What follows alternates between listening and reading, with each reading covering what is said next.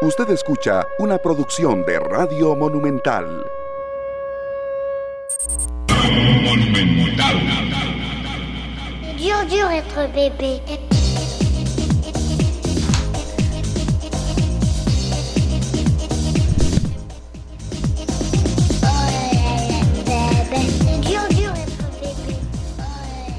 Muy buenas tardes, son las 4 con 5 minutos. Esto es esta tarde. Hoy tenemos un horario especial porque hubo fútbol, porque Matisse se movió un poquitito, nosotros también. Y al que se le movió mucho la vida es aquí, al señor Arone. Este, lo está escuchando en su casa una pequeñita. Así es. Y estamos muy emocionados de tenerlo aquí y todos los oyentes, ¿verdad, Sergio? Le dejaron un abrazo y muchas felicitaciones de Claro que sí, al abuelo también feliz que estaba Sí, ahí el, el viernes hablando. Y a la mamá. A Indra, a doña Indra, que es la feliz madre también. Felicidades a todos ustedes, Esteban. De verdad que para nosotros fue una gran emoción y una gran felicidad saber que ya había nacido Emilia. Así es, bueno, de verdad muchas gracias a, a ustedes dos, a Glenn Montero que estuvo en la cabina de controles el viernes anterior, un viernes que a la una de la tarde con 43 minutos, bueno, no, es una, una jornada que nunca se me va a olvidar y creo que... La mejor ni- noticia de su vida. Sí, creo que a ningún padre tampoco cuando, cuando nace su primer hijo o hija y bueno, son momentos de verdad que sinceramente y no, no queremos eh, extendernos mucho porque hoy tenemos una hora de programa y de contenidos también son indescriptibles. Usted, Sergio, que es papá, sabe que no hay nada que se pueda comparar con una felicidad así. Entonces, este, bueno, muchas gracias de verdad a los que nos dejaron los mensajes. Escuchamos el programa muy, muy poco en ese momento, por supuesto, y con toda sinceridad, pero ya luego sí, el fin de semana y bueno, vendrán jornadas de mucho eh, recogimiento, de apoyo, por supuesto, a, a- de a mi hija, a mi esposa, porque ustedes, y lo digo Marianela, ustedes las mujeres son las valientes en esto, ustedes son de verdad las que cargan con, con semejante eh, peso en todo sentido. y uno lo que está ahí es para apoyar, porque a veces, y en esto serio, lo, lo- lo hemos comentado un poco, los hombres a veces nos quedamos hasta un dolor de cabeza, ¿verdad? No, no, por supuesto. Ahí Y- nos damos cuenta, Esteban, que, que realmente todos tenemos una, una labor muy distinta Sí. y a las mujeres tenemos siempre que admirarlas muchísimo y amarlas y chinearlas siempre por todo lo que hacen. No, porque y, la vida, y- por supuesto que, que en materia, es otra cosa. entrando un poco a la actualidad, de, en materia de, de una pandemia así, uno, uno pone y Dios dispone, y lo comentábamos ahora un poco, eh, dando el, el- el matiz para los programas de la semana que, que estamos arrancando. Eh, hacer programas a futuro en estos momentos, eh, yo no me refiero a programas de radio, me refiero a programas personales, de planes, es, es complicado, ¿verdad? Entonces, se vienen jornadas eh, de mucho compromiso para todos y en lo especial y en lo particular para mí, bueno, el agradecimiento a ustedes dos que, bueno, que tomaron la batuta el viernes y, y creo que lo hicieron bastante bien. Y Bueno, se los agradezco campeón, mucho, de ¿verdad? verdad. Sí, Es un papá campeón, realmente. este, yo, yo colaboro eh, tomando la batuta del programa cuando se pueda, porque viera que para cambiar pañales soy muy mala. Pero lo que sí podemos Es decirle es que...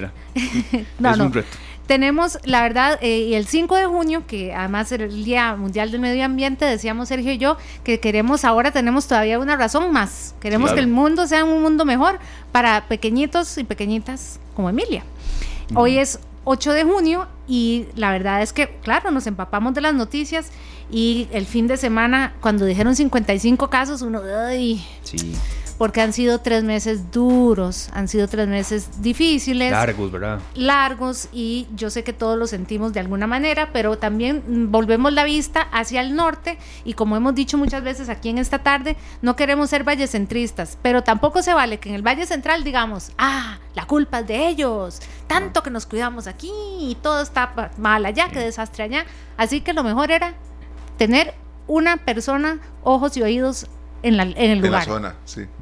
Sí, Presentémosla. claro, y es por eso que de verdad le, le agradecemos mucho a Marcela Delgado, a Marcela Delgado, quien es periodista y por supuesto que eh, la conocemos por una labor muy profesional, muy tesonera que ha hecho en el medio eh, digital allá en San Carlos. Eh, y nosotros le agradecemos mucho, Marcela, este contacto porque queremos conocer un poco eh, qué es lo que está realmente sucediendo en San Carlos, qué tipo de eh, preocupaciones son las más fuertes que hay en este momento. Algunas personas consideran que el Hospital San Carlos, eh, bueno, puede ser mm, una bomba de tiempo y hay cierto temor también en ese sentido. Entonces, por supuesto que usted como directora del medio San Carlos Digital, un medio pionero, también muy, muy tesonero en la labor digital y de información allá en esa zona, eh, nos cuente un poco lo que está pasando porque finalmente queremos reforzarlo con cifras, Marcela, y amigos que están con nosotros en, en Radio Monumental, en nuestras distintas plataformas. Bueno, San Carlos llegó ya a 108 casos confirmados. Entonces, era por eso que queríamos un contacto muy pertinente desde la zona norte y un saludo acá desde la Bruca. Adelante, Marcela, buenas tardes, bienvenida. Hola, buenas tardes. Qué gusto saludarlos acá desde un San Carlos hoy que vamos a hervir, verdaderamente caliente hoy. Eh, pero un gusto de verdad saludarlos. Eh, agradezco a Marianera el contacto y por supuesto San Carlos Digital siempre dispuesto y, y disponible para todos los colegas que requieran ayuda y más en una emergencia, pero más que todo en una situación de estas, que lo que debe primar por encima de medios de comunicación es la información Sí. certera, precisa y que eduque. Entonces, con todo el gusto del mundo. Marcela, en el momento en que se dan las cifras y todos volvemos la mirada hacia el norte, para muchos de nosotros hasta ahora es noticia saber que este manejo de, eh, de personas, de, de empleados de estas, finque- de estas fincas, muchos no sabíamos, pero entiendo que para muchos, eh, gen- mucha gente en la zona norte es, eso siempre ha sido así, ¿cómo se va a ordenar ahora? ¿Cuál es el temor que hay en las calles ahorita? Vamos a ver, no tanto en las calles, aquí hay un, un temor eh, interno, institucional, municipal, eh, todo lo que ustedes quieran, porque es un sentimiento común. Eh, ahora ustedes decían que el hospital es una bomba de tiempo, no, el hospital no es la bomba de tiempo, la bomba de tiempo son pues el sector agrícola. Sí. Vamos a ver, eh, el alcalde de San Carlos lo decía hoy en una entrevista que le hice, San Carlos necesita la mano de obra nicaragüense por una sencilla razón, o sea, somos un cantón 100% agrícola, 100% productivo.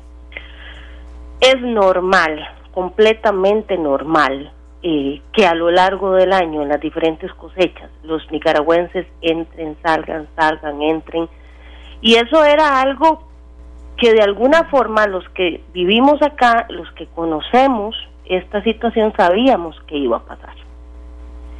Eh, las mismas autoridades de salud en La Fortuna principalmente lo reconocen, o sea, tenemos aquí una bomba de tiempo, porque de dos empresas salieron 26 casos, pero esas dos empresas tienen casi 300 trabajadores.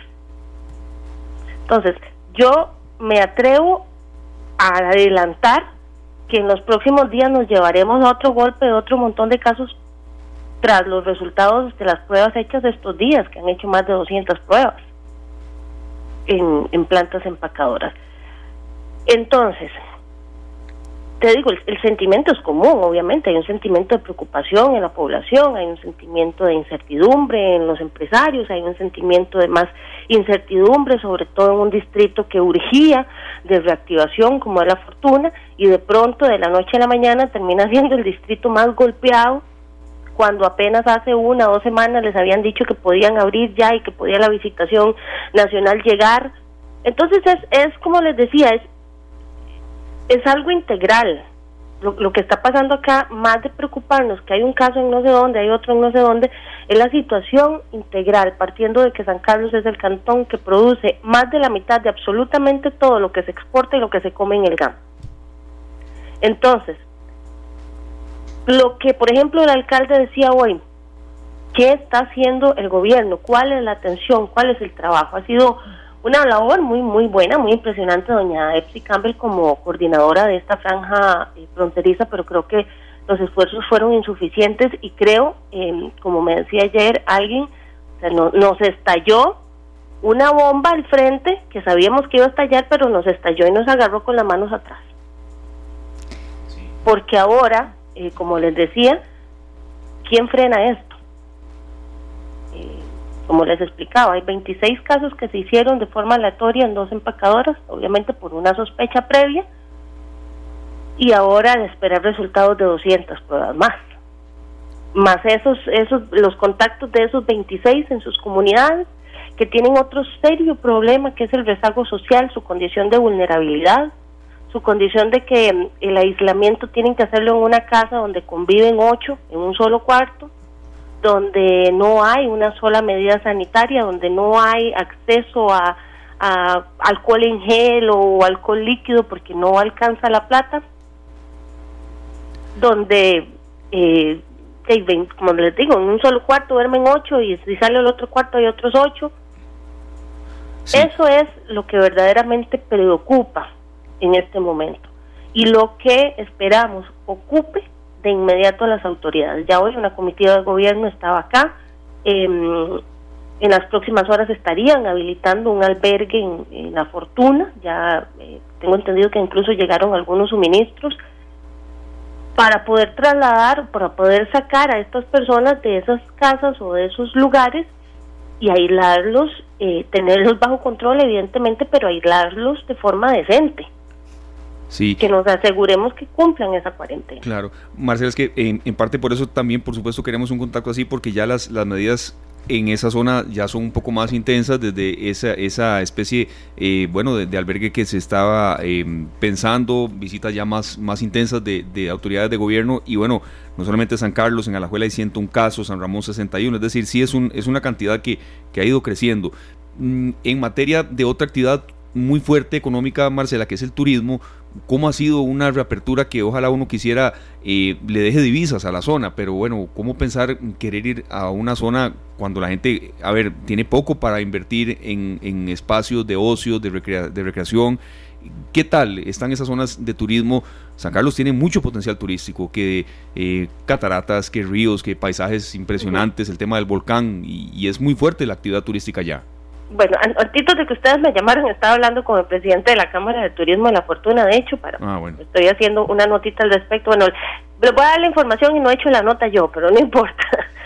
De cómo eh, les tomó a ellos esto en el sentido de que, eh, como les decía antes, uno de los distritos que más urgía de reactivación era La Fortuna, por todo lo que representa no solo económicamente al cantón y al país, sino porque es un distrito que vive 100% del turismo. Eh, hoy, como parte de sectores y fuerzas vivas del distrito, bueno, fueron parte del, trabajo conjunto con la comitiva del gobierno. ¿Cuál es el asunto ahora? Cerrar filas y evitar que, eh, como decía don Tadeo Morales, el vicepresidente de la Cámara, eh, cerrar filas y evitar que esto nos llegue a los hoteles. hay una em, un comportamiento ya extremo de medidas que hay que tomar de nuevo em, a raíz de esta eh, situación. Vamos a ver, el, el, problema que se está dando en la fortuna no es en el centro de la fortuna, estamos hablando de unos 20, 25 kilómetros, lo que les da un margen todavía para em, poder vender sus productos o sus servicios eh, bajo un eh, lema de destino seguro, eh, y que evidentemente no, no tiene contacto con ninguna de las actividades involucradas con los casos positivos. Son poblaciones completamente distintas, podríamos decirlo así. Entonces, eh, ¿cuál es el trabajo ahora? Exactamente, cerrar, cerrar filas, eh, empezar a, a, tomar atención, a ser parte de ese trabajo de, de aislar a estas personas, de mantenerlas bajo vigilancia, bajo un cuidado normal, decente, para que de ninguna forma eh, llegue algún hotel, alguna cabina o algún restaurante que, como decía, apenas, apenas estaban reviviendo. Marcela, y una consulta con respecto a los productores, porque eh, ¿será que estas son las únicas condiciones en las que los trabajadores de estas grandes empresas pueden vivir? O sea, si no fuera porque estos grandes productores contratan a sus peones de esta manera, ¿no podrían estas empresas salir adelante? Es, es complicado, porque eso no es eh, un problema de, de ayer o de hoy. Ha, sido, ha sido un problema de toda la vida y ha sido también, eh, lo digo con toda certeza, una, una consecuencia de la inactividad o de la inacción de los entes competentes. Claro. Eh, porque no basta nada más venir ahora a inspeccionar si hay o no hay, sino que nunca, nunca ha habido un control sobre la contratación de mano eh, de obra ilegal, mucho menos de la explotación laboral, porque no es solo que contratan ilegales en algunos casos, sino también em, que hay explotación en jornadas laborales, no hay pago de garantías sociales. Em, entonces es, es, es bastante complicado. No sé si es una práctica común entre todas las empresas, algunas, muchas, porque tampoco hay... Eh, investigaciones o tampoco hay acusaciones que puedan respaldar cifras o datos.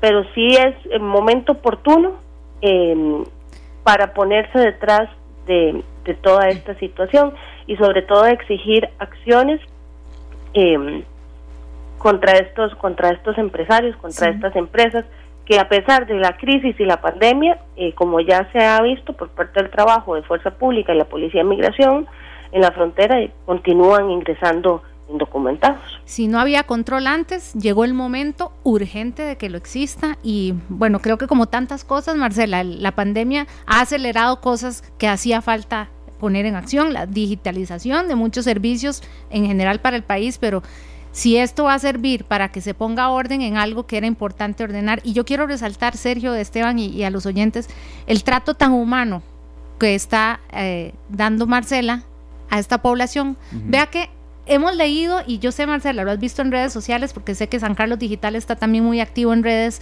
Eh, la gente dice, son ellos y los vecinos del norte y aquí y allá. Y lo que Marcela acaba de decir es, no solo son trabajadores esenciales, son sino también, también, es que sí, son parte, parte de lo que hace que, se mueva esta, esta mm, región, sino además eh, el buen trato, sí, que, que ellos necesitan ser tratados, que tengan garantías cuando vienen a trabajar y que sí, que cuando llegue el momento de hacer pruebas y si llega y si hay que, tratarlos allí o, o, detener el contagio allí, hacerlo de una forma humana. Y yo creo que este eh, Marcela, bueno, además porque conocemos su trabajo como periodista, eh, y creo que también refleja el sentir de una, de una población en, en el norte, eh, no esperaba menos de, una sancarleña de cepa, y, y, sé que también nosotros como costarricenses, así como por supuesto no queremos que el contagio se salga de las manos, tampoco queremos que haya un trato inhumano, sea nacional o no, para alguien que resulte contagiado.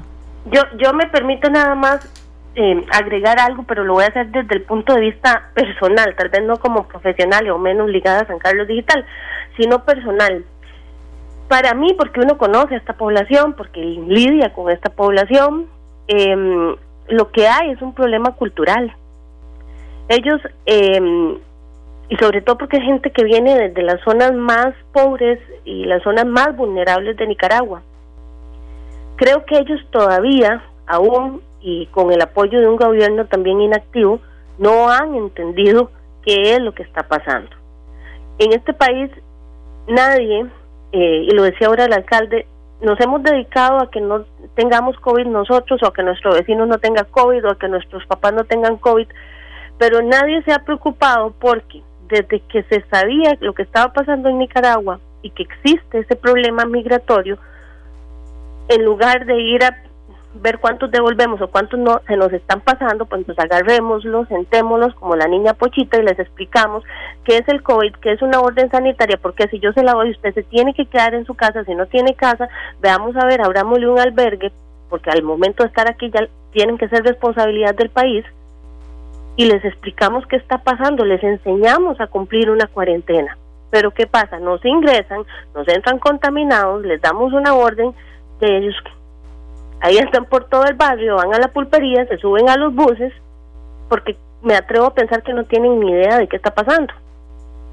Entonces, no es el pobrecitos, no es el, eh, ni que fueran tontos, es una es una cuestión humanitaria. Sí, Marcela, ya cerrando y agradeciéndole de verdad este espacio que nos brinda, porque bueno, hasta entendemos que está en media nota y, entendemos muy bien el, horario de cierre y demás, pero bueno, también escogimos este esta información porque San Carlos, a ver, son 3.345 prácticamente kilómetros cuadrados, el cantón más extenso de, de, todos.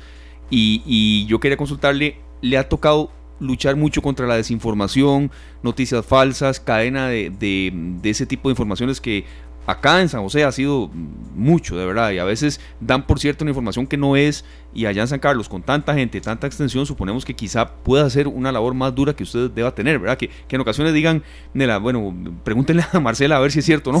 Es decir, le ha tocado un poco luchar más de la cuenta contra eso. Sí, por supuesto, yo creo que a todos, es, es parte del, del día a día.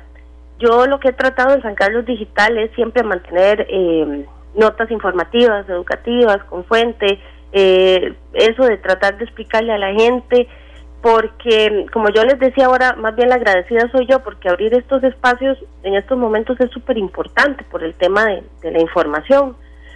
Y sí, es, es, es un componente más, digamos, al, al trabajo arduo que uno tiene que hacer sobre todo a nivel regional y sobre todo en estos momentos que, como decía, nos, nos estalló la bomba en la cara y pues hay que eh, trabajarla de la forma más responsable.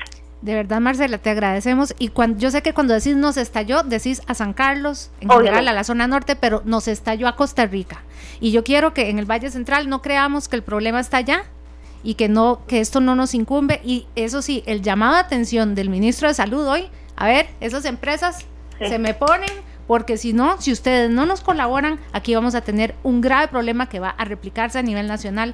Y bueno, vamos, yo voy a estar pendiente de San Carlos Digital más tarde a- leer tu nota, pero queríamos que fuera alguien que lo está viendo allá, que lo está viviendo y que además tiene que, con información, porque la información es poder, Claro, es cierto, sí. y, y con, con lo que haces vos, con lo que hacen todos los vecinos que sabemos que hay fuerzas vivas, aquí hemos llamado, ¿verdad?, a, a gente de Ciudad Quesada que sabemos que están tratando de reactivar la economía, pero al mismo tiempo esto es una crisis sanitaria y no están solos y tenemos que, y tenemos que asumirlo todos juntos. Así es, así es. Perfecto. Muchas gracias. Muchísimas gracias, Marcela, de verdad. A Igual cuidarse. a la orden por acá en lo que en lo que requieran los vecinos del norte. Muchas gracias, saludos y bendiciones. Muchísimas Amén, gracias. igualmente. Sí, y, y es muy válido eso que dice ella, eh, Sergio, en el sentido de los, de los grandes empresarios, la responsabilidad ahora mucho mayor que tienen. Es que yo, yo me hago una pregunta, ¿verdad? Si yo no tengo la capacidad de mantener a los colaboradores en las condiciones mínimas, decentes, Sí. ¿verdad? En la, so- en la- en la obligatoria, mínimo. Hey, mi negocio no funciona. Quiere decir que el negocio no da para, para que los colaboradores ganen lo, lo mínimo, lo normal, ¿verdad? Y no se vale, no se vale, se vale. hacer eso, no solo porque no es lo correcto y más aún en estas condiciones.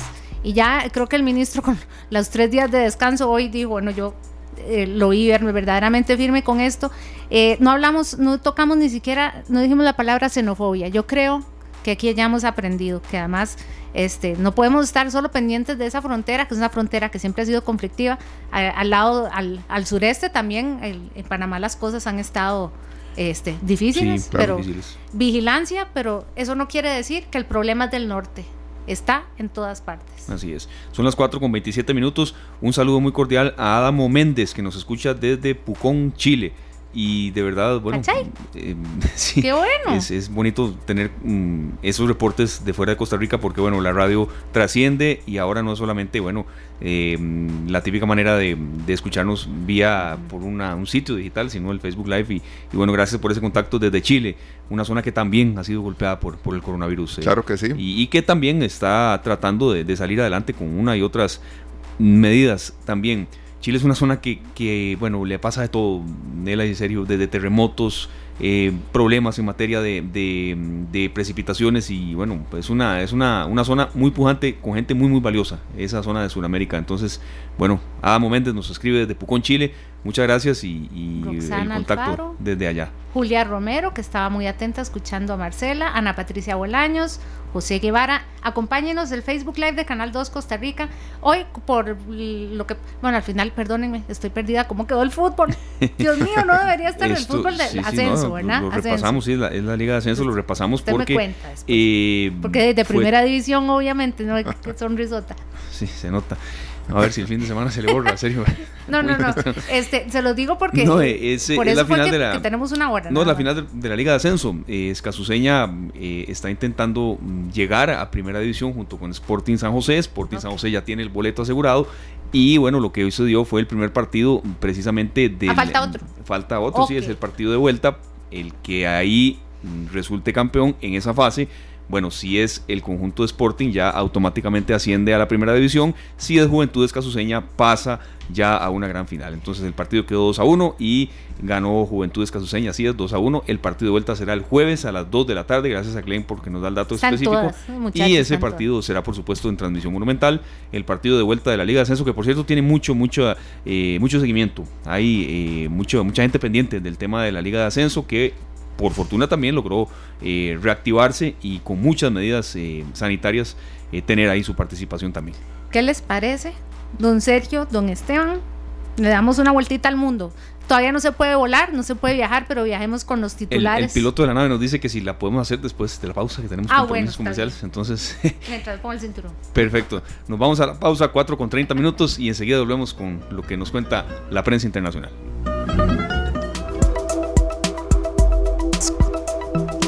Las 4 con 32. Esta tarde que hoy es un poquitito más corta, pero normalmente nos tiene de 3 y 30 a las 5 de la tarde después de matices y antes de pelando el ojo. Nos estamos en cada flanco estamos muy bien acompañados. Sergio Castro, Esteban Arone y una servidora, Marianela Cordero. Y como le prometimos, vamos a hacer un recorrido por las noticias del mundo, porque hay que ver. Hay que darse una vuelta por los titulares de los diarios más importantes de otros países. Y comenzamos con el New York Times. Hoy eh, se reabrió o reabrió Nueva York. 400 mil personas vuelven a trabajar entre la crisis de virus del COVID-19 y las protestas callejeras por violencia y racismo. Las Vegas también reabre casinos con todo el riesgo que eso conlleva. Así es, seguimos con el Clarín en Argentina que destaca que un juez fija en un millón de dólares la fianza para el policía acusado de matar a George Floyd. Una fianza de al menos un millón de dólares fue fijada hoy en la primera comparecencia ante la justicia del policía estadounidense Derek Chauvin, acusado del asesinato de George Floyd que sacude a Estados Unidos y al mundo, constató un corresponsal de AFP. Una cantidad que, bueno, a veces uno y no editorializamos más de un tanto, mm, ninguna vida tiene un precio y bueno, esa es la noticia. Básicamente, en resumen, se fija en un millón de dólares la fianza para el policía acusado de matar a George Floyd. Bueno, la BBC de Londres informa que en Nueva Zelanda levantan todas las restricciones ante el COVID-19 y el país entero se eh, declara libre del virus. Uf.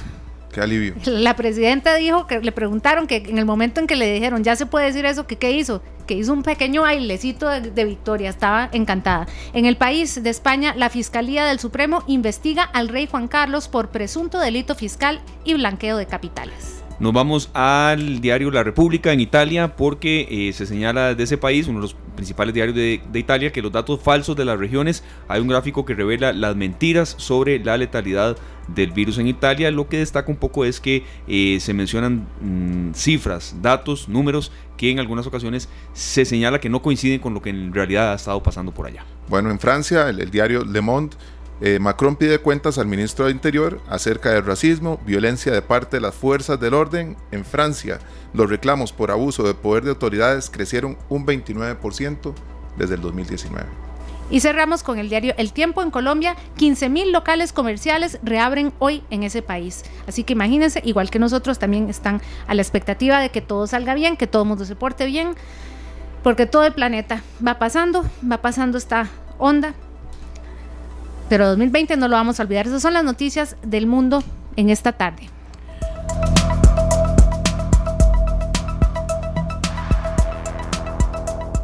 Así es, es un poco el panorama que nosotros queremos para todos ustedes siempre eh, brindarles sobre lo que acontece eh, fuera de nuestras fronteras. También eh, cuando ya nos damos cuenta que poco a poco el menú informativo va variando, cada vez más eh, en relación con, el tema de la pandemia. Hay otras aristas informativas, las protestas por el tema del racismo continúan. También un poco eh, informaciones que tienen que ver con eh, avances de salud que poco a poco se van gestando y es un poco el panorama que nosotros queremos darles a todos ustedes. Son las 4 de la tarde con 36 minutos y bueno, Sergio, otra de las informaciones que destaca es un poco el la intensidad de lluvias focalizadas, Sergio, y lo que hemos mencionado aquí una y otra vez de tener en muy buen estado el funcionamiento del vehículo, em, porque son lluvias muy intensas en poco tiempo, que, que pueden generar estragos. Entonces, tener mucha precaución en ese sentido es algo que nos mencionan por acá, de tenerlo en cuenta para temas de, de esta semana. Claro que sí, mínimo este, revisar muy bien el estado de nuestros vidrios sí. y ver si podemos limpiarlos con algún antigrasa, que a veces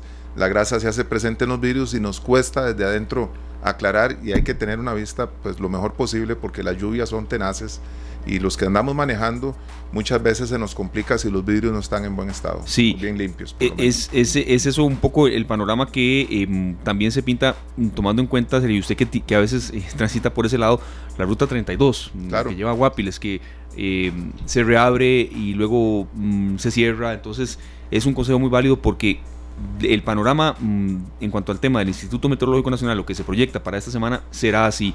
Para mañana martes, esa información que a mm, cuestión de instantes eh, acaba de, postear el Instituto Meteorológico Nacional, para mañana martes se espera el tránsito de la onda tropical número 4, ya son cuatro en muy poco tiempo, y serán muy mm, fuertes las lluvias, sobre todo en el Caribe. Entonces son consejos que, siempre queremos dar porque lo que menos ahora queremos son fatalidades. Claro, Esteban, recordemos la semana pasada que hablábamos los tres desde nuestras casas, la neblina que había.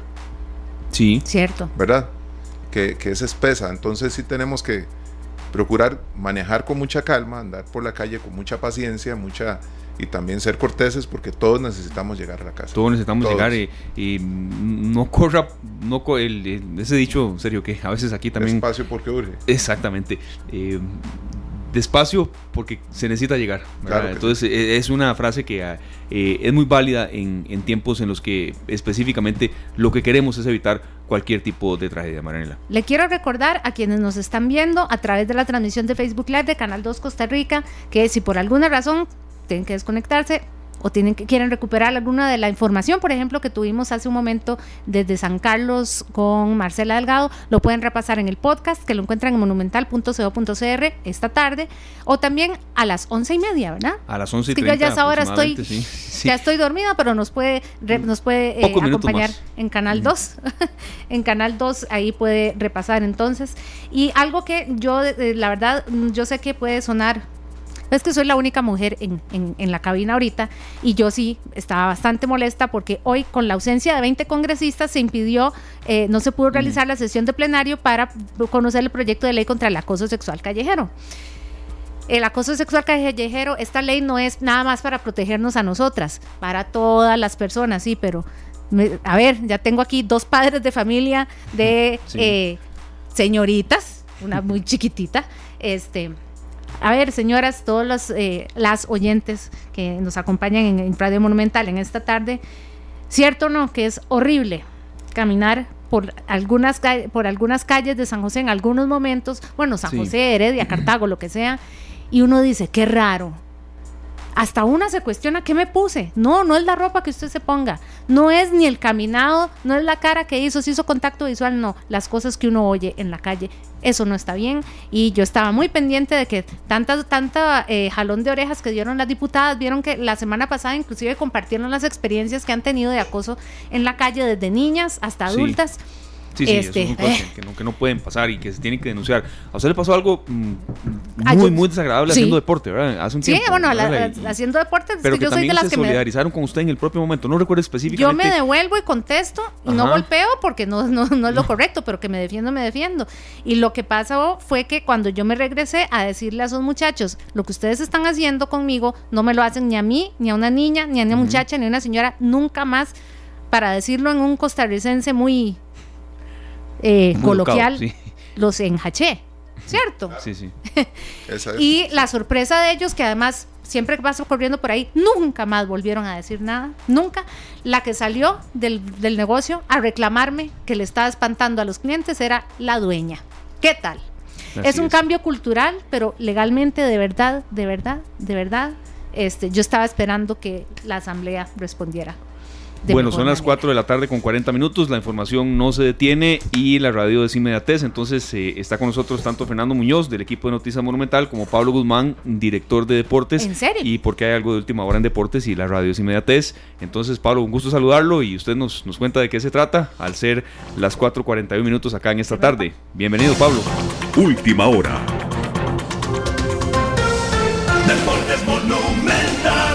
Hola Esteban, Marianela, Sergio y todos los que nos escuchan.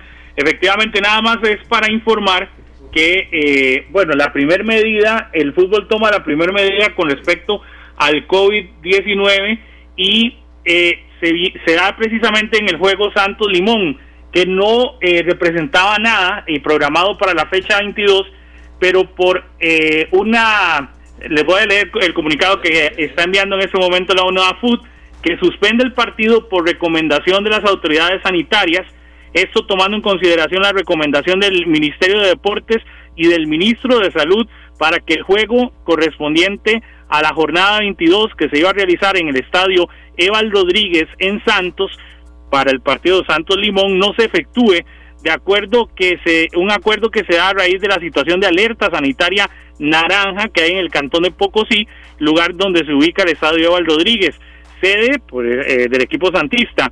Este encuentro eh, en, hasta el momento no representaba nada porque los dos equipos estaban eliminados y esto va, va como todo lo que ha estado sucediendo en el país en los últimos eh, meses, eh, va a generar un precedente histórico. El partido no se va a realizar, tampoco se va a programar y entonces el comité de competición decidirá al final a quién le da los puntos de ese juego que al final no se va a realizar eh, y, qué determinación se toma. Recordemos que en el historial tiene que quedar establecido cuántos puntos hace cada equipo y este no se va a efectuar.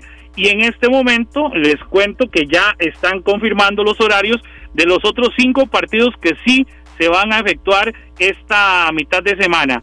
El miércoles, todos los juegos el miércoles, a las 12 y 30 del día, Grecia-San Carlos.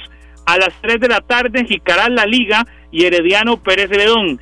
A las 6 y 30 de la tarde, la USA Prisa y cierra la jornada del partido más importante, Cartaginés Guadalupe, a las 8 de la noche.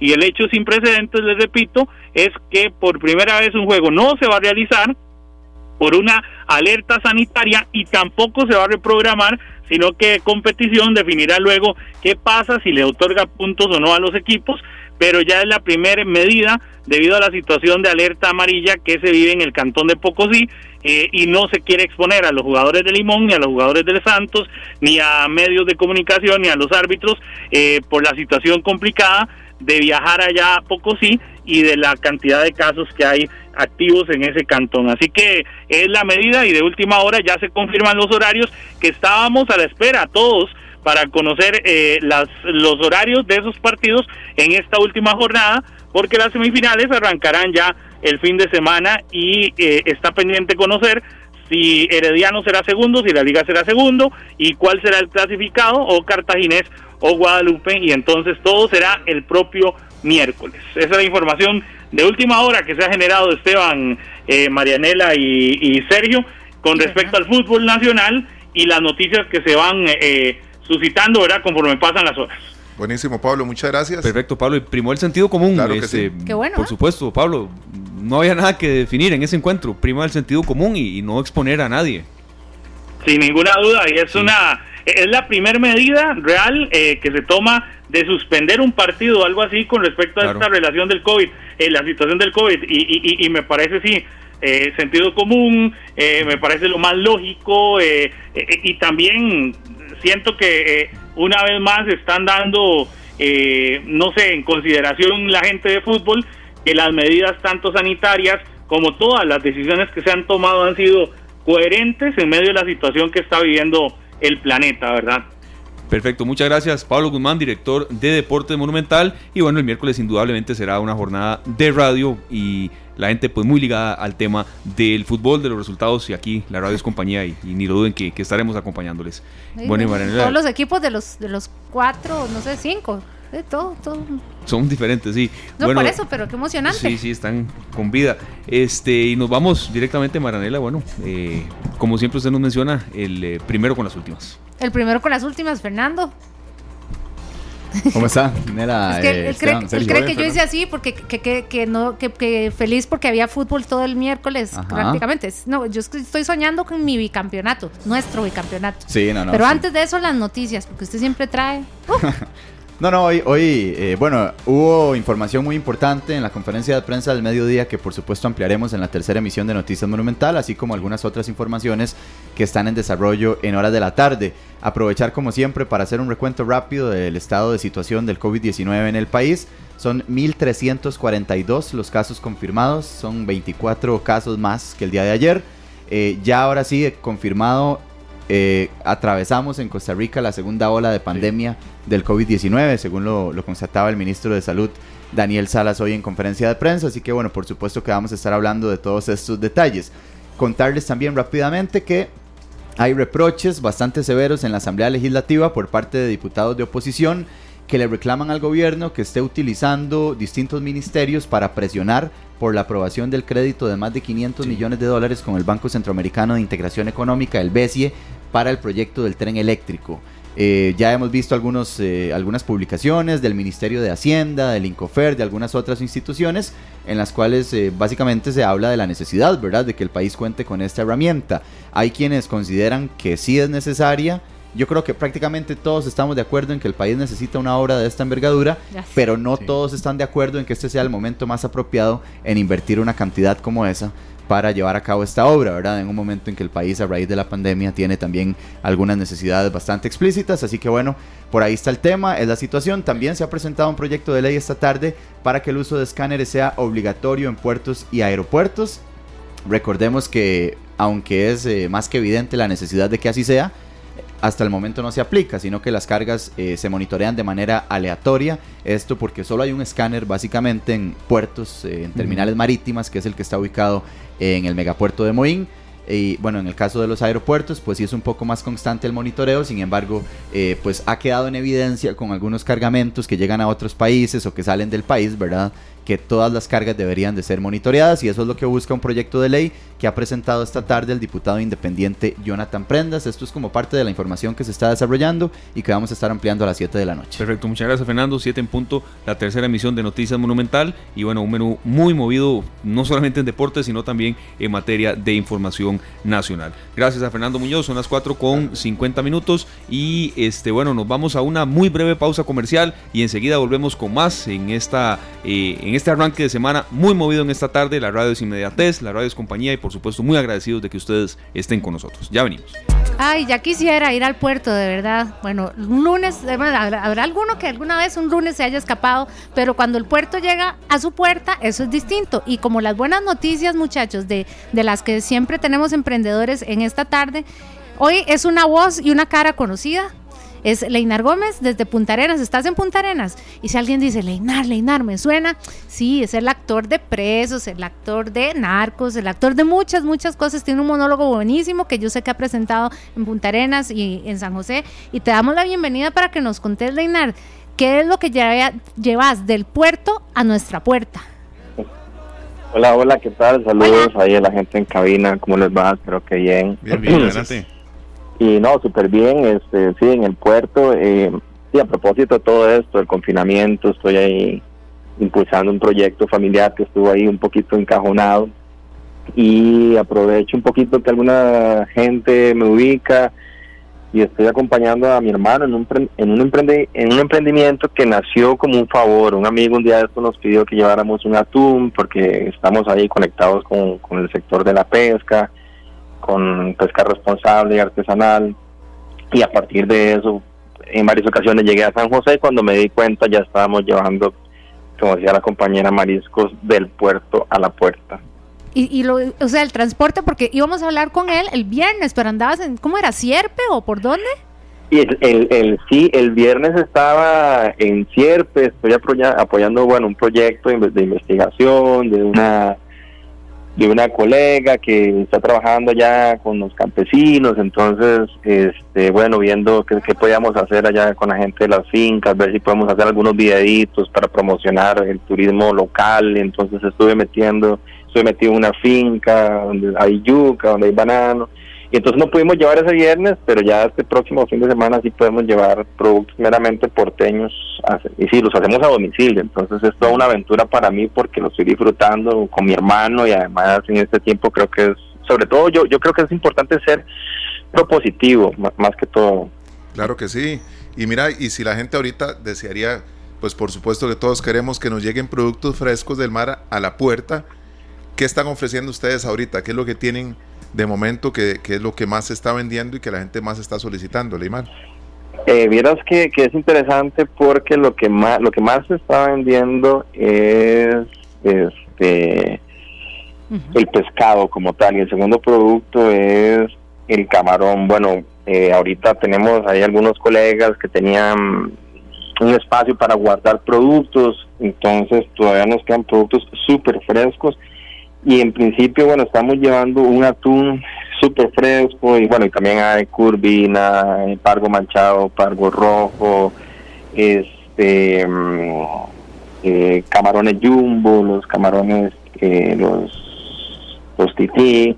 Pero es interesante porque la gente de San José se nos dice, ¿y qué nos recomiendan a nosotros para hacer ceviche? ¿Y cómo podemos hacer el pescado? Entonces, nosotros como somos del puerto y toda la vida hemos comido de todo allá, lo vemos con mayor cercanía. Entonces no solamente llevamos mariscos, sino que algunas veces recomendamos. Mi hermano que también, que también le gusta cocinar, sí.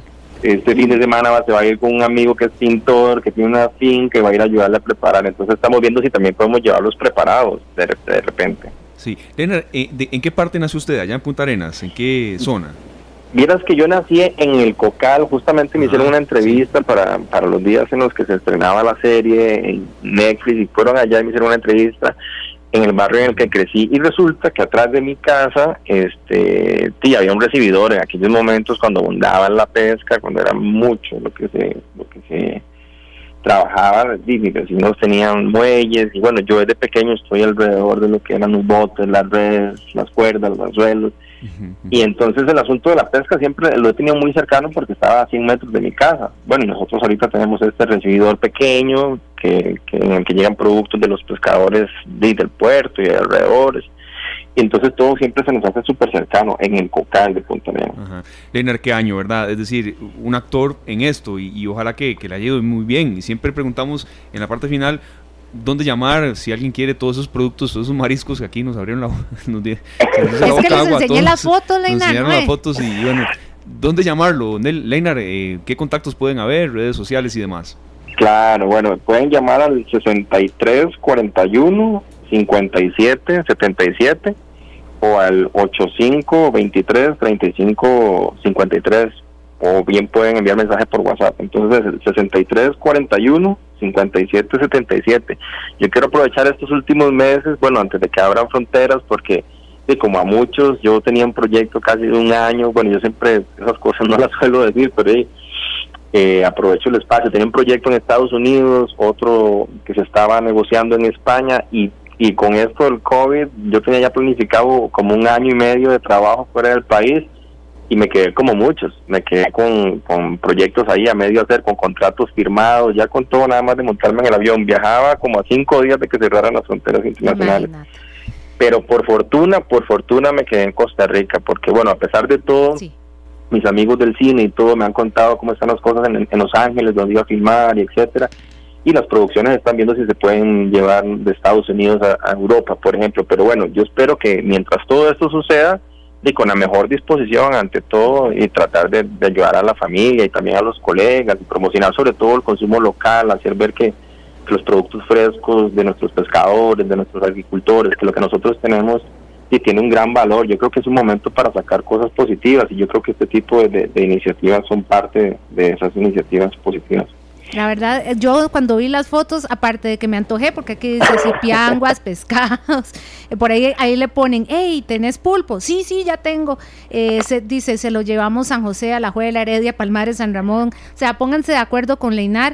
Y me gustó el nombre del puerto a la puerta, y es que hoy es el Día Mundial de los Océanos, y océanos. además Total. nos recordás algo que hace que un- bueno, uno se enamora de Punta Arenas porque es lindísimo, pero esto es parte de lo que la Madre Tierra nos hace disfrutar y, y bueno, si es una cara conocida y eso es además no solo la cara de muchos artistas que están pulseándola, porque Sí. eso es lo que están haciendo también. Haciendo cosas que pero que imaginaban, también quizás. me imagino a toda tu familia y, y- y todos empunchados, así que cuando yo lo vi en tus redes sociales, yo dije, "Hey, llamemos a Leinar y, y bueno, habrá tiempo para que hablemos de esas series y de esos proyectos, porque sos un Claro. actor que, que tenés un futuro brillante, pero qué bueno que el océano, te- entre el océano y nosotros está Leinar con estas delicias, vieran qué fotos. Bueno. Ahí les vamos a poner el link. Un Sí. millón de gracias. Muchas gracias y a cuidarse allá en Punta Arenas. a bueno, les mando también. un abrazo y ahí Claro. se lo llevamos del puerto a la puerta, como dice Nelita. Muchas gracias. Muchas gracias de Igualmente. verdad a este actor que, bueno, tiene mucha, mucho recorrido y que, y al igual que nosotros, está viviendo un año eh, en los que los planes se le trastocaron totalmente y, bueno, está ahora eh, impulsando ceviche, mariscos y que, que un montón de, de productos que, que, Estamos bueno, salivando todos. que aquí. estábamos salivando. Sí, y usted nos repite rápidamente, eh, perdón, Sergio, los números de teléfono. Claro que sí, eso. es el 6341-5777, el número telefónico de Leinar Gómez. Y con este número ustedes pueden incluso hacer el pedido vía WhatsApp. Ahí Así les es. puse en el Facebook Live. Claro bueno, que sí. un arranque de semana muy movido, de todo tuvimos hoy, desde informaciones deportivas de última hora hasta reinvenciones y también el contacto con San Carlos, con la zona norte, eh, la magia de la radio que nos permite de verdad eh, cumplir con el propósito con el cual iniciamos. Claro que nos vamos, sí. Sergio, con un cierre que usted nos tiene preparado. Marianela, con la celebración de hoy, ¿qué es? El Día de los Océanos. Claro, los peces se reúnen a ensayar. Un pulpito a ocho manos aporrea un par de pianos. Qué bueno. Su papá con maestría, con maestría marca el ritmo en la batería. Piero, Ah. Sinfonía inconclusa. Para Emilia, todos los niños y todos nosotros que soñamos con que el mar siempre sea más azul, más lleno de peces y de pulpos y demás. Hasta mañana. Este programa fue una producción de Radio Monumental.